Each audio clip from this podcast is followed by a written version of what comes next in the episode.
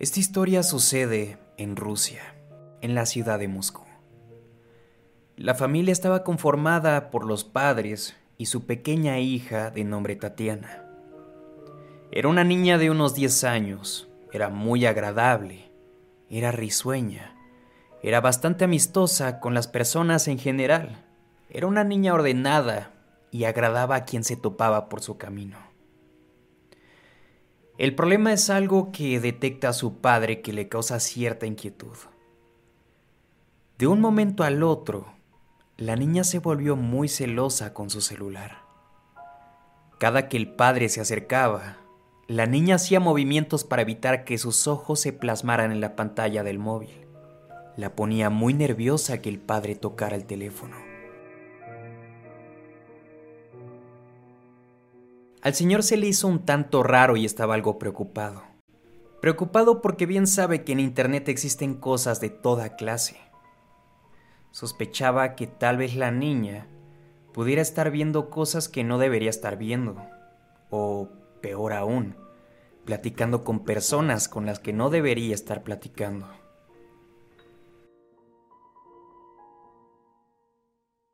La pequeña Tatiana se empezaba a cerrar con seguro en su habitación y pasaba largo tiempo así en silencio. Incluso había puesto contraseña en su computadora, y esto era algo nuevo. Era evidente que la niña estaba ocultando algo. Vaya ironía de la vida, ¿no? El padre era ingeniero, pero no tenía mucho conocimiento sobre esta tecnología. A pesar de esto tenía ciertos contactos que sí. Una mañana antes de ir al trabajo el señor estaba buscando ciertas cosas en una tienda en línea. Y fue ahí donde le nació la idea. Sabía que podía sonar un poco exagerado, pero se trataba de su hija, y en el mundo no había nada más valioso que ella. El señor se topó con una cámara mini que por la descripción fue tentado a comprarla ni bien se le prendió el foco. Al día siguiente por la tarde en cuanto llegó a sus manos, la ocultó en el cuarto de la pequeña. Al padre le daba mucha ansiedad y miedo saber lo que estaba escondiendo. No quería ni pensar en ello, pero tenía una mala sensación. El problema fue que el resultado que reveló la cámara fue mucho peor de lo que pudiera imaginar.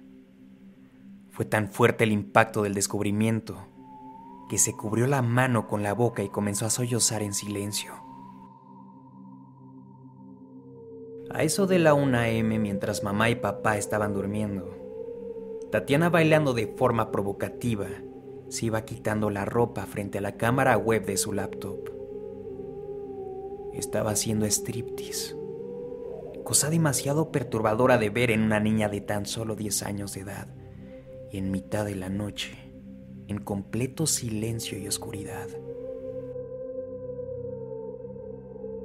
El padre sabía que si quería llegar al fondo de todo esto debía pensar fríamente y ser tan discreto como su hija. Tenía que saber lo antes posible quién estaba detrás de todo esto y qué tan peligroso podía llegar a ser. En Internet nunca se sabe con quién estés tratando y el padre lo sabía muy bien. Si se trataba de gente de otro país viviría con el enojo de por vida.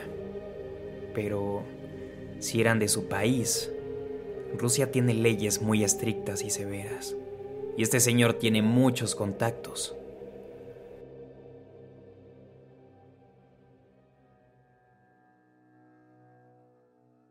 Habló con un amigo y compañero de trabajo quien prácticamente ya era parte de la familia. Llegó a su casa temprano por la mañana justo cuando la madre había ido a trabajar y por ende había dejado a la hija en la escuela. El compañero accedió a la computadora y le activó un keylogger esto le permitiría al padre tener todas las contraseñas de la computadora de la niña. Inmediatamente en cuanto se fue su amigo se sentó en el comedor a revisar todo lo que tenía su laptop. La niña era astuta, pero de hecho no fue nada complicado encontrar todo lo que iba a buscar. Todo lo tenía ahí mismo en el escritorio de la computadora. había un montón de carpetas y un archivo con el logo de una cebolla. El padre le toma una fotografía con su celular y le pregunta a su amigo para qué servía esta cosa. El amigo sin empacho le dice que es el navegador que te permite acceder a la Deep Web. Le explica de qué se trata y le sugiere que busque primero archivos .jpg o .png de primero y que posteriormente busque archivos escondidos. Fue gracias a las indicaciones de su amigo que se encontró con quizá los más profundos y oscuros secretos de su hija Tatiana. Estaba protegida con múltiples contraseñas, pero gracias al keylogger pudo acceder. Hay una conversación que lo hizo pensar que era gente de la Deep Web.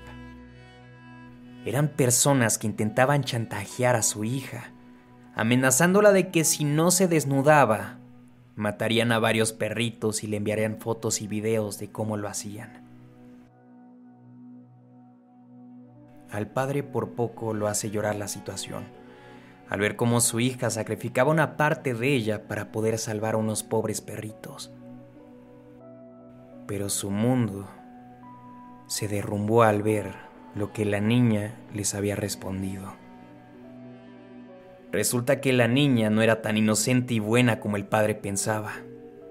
Tatiana les respondía que no le importaba que mataran a esos cachorros, que si lo hacían que por favor le enviaran videos de cómo lo hacían. Pedía que lo hicieran de manera lenta y cruelmente. Incluso le sugería ideas de cómo hacerlo.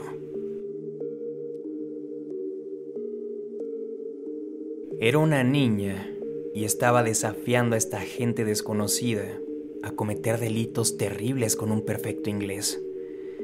Que, por cierto, el que hablen en inglés podría significar que son personas de otras partes del mundo. Estos imbéciles no eran de Rusia, sino de algún otro país que desconocían. Ahora su hija negociaba con ellos para que hicieran este intercambio enfermizo. Un maldito striptease por videos donde masacraban a perritos y otros animalitos domésticos inofensivos. Al padre era claro que ya no le importaba de dónde fueran los acosadores cibernéticos. Ahora no iba a poder ver a su hija con la misma cara. Qué duro y qué triste para este padre pensar que su hija disfrutaba de este nuevo comportamiento.